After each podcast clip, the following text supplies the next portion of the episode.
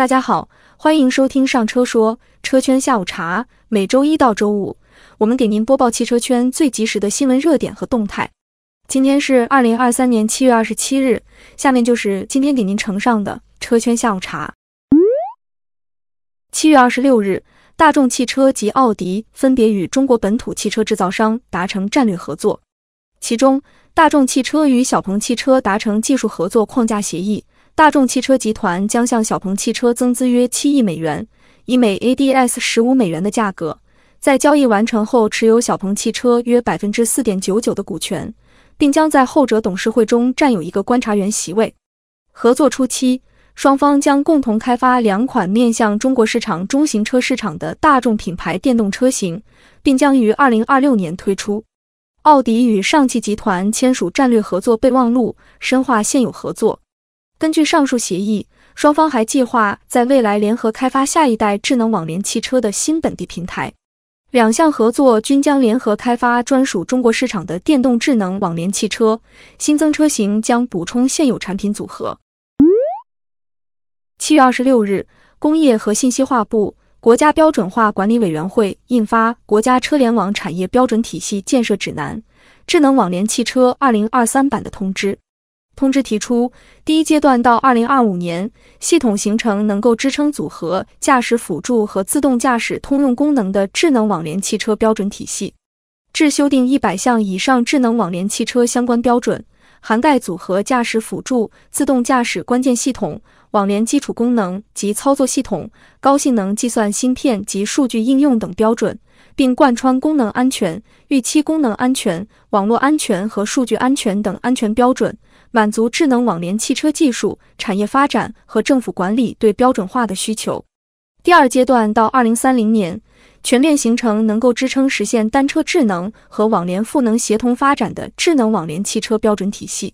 至修订一百四十项以上智能网联汽车相关标准，并建立实施效果评估和动态完善机制。满足组合驾驶辅助、自动驾驶和网联功能全场景应用需求，建立健全安全保障体系及软硬件、数据资源支撑体系，自动驾驶等关键领域国际标准法规协调达到先进水平。以智能网联汽车为核心载体和应用载体，牵引车入云协同发展，实现创新融合驱动、跨领域协同以及国内与国际协调。国家车联网产业标准体系建设指南（智能网联汽车二零二三版）主要针对智能网联汽车通用规范、核心技术与关键产品应用，有目的、有计划、有重点的指导车联网产业智能网联汽车标准化工作，加快构建包括整车及关键系统部件功能安全和信息安全在内的智能网联汽车标准体系。充分发挥智能网联汽车标准在车联网产业关键技术、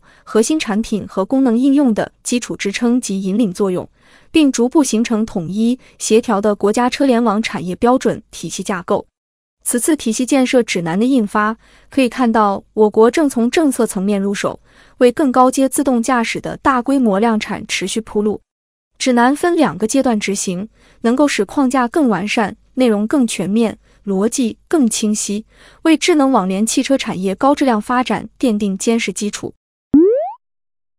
七月二十六日，一批主要汽车制造商表示，他们正在组建一家新公司，在美国提供电动汽车充电服务，以挑战特斯拉，并争取利用拜登政府的补贴。据悉，这批汽车制造商包括通用汽车、Stellantis、现代汽车及其起亚子公司本田、宝马和梅赛德斯奔驰等。这些品牌的汽车销量约占美国汽车销量的一半，但在特斯拉主导的电动汽车市场只占很小的份额。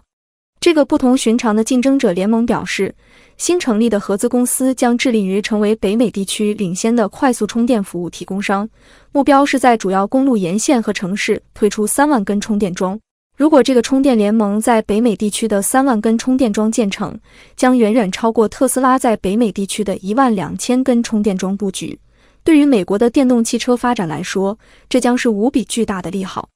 尽管这些品牌在美国的电动汽车市场份额较小，但是随着基础设施落成与政策扶持，或许会改变北美电动汽车市场的竞争格局。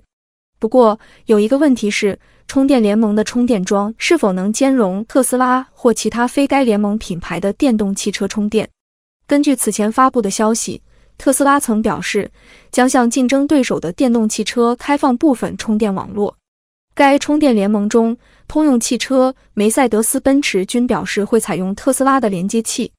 未来，特斯拉与这个新入局者的充电桩是合作共赢还是分庭抗礼，仍有待观察。总体而言，对于用户来说，实现补能标准化、便捷化、快速化才是最大的便利。七月二十六日，丰田汽车公司发布消息，全面启动再次雇佣因个人原因离职的前员工。丰田把离职后积累了经验的前员工视为宝贵人才，通过专用 App 等维持联系。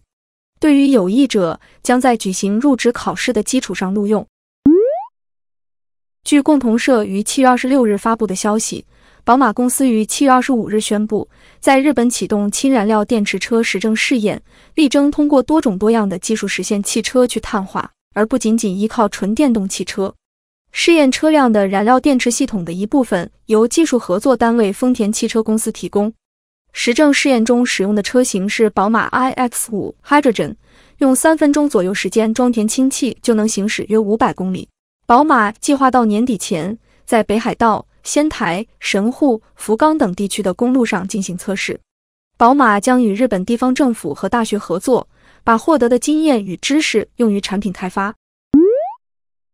七月二十六日，远程新能源商用车集团宣布，旗下吉利星际客车品牌自主研发的全球首辆纯氢增程动力客车在四川南充正式下线，标志着我国新能源客车关键技术研究与应用取得重大突破。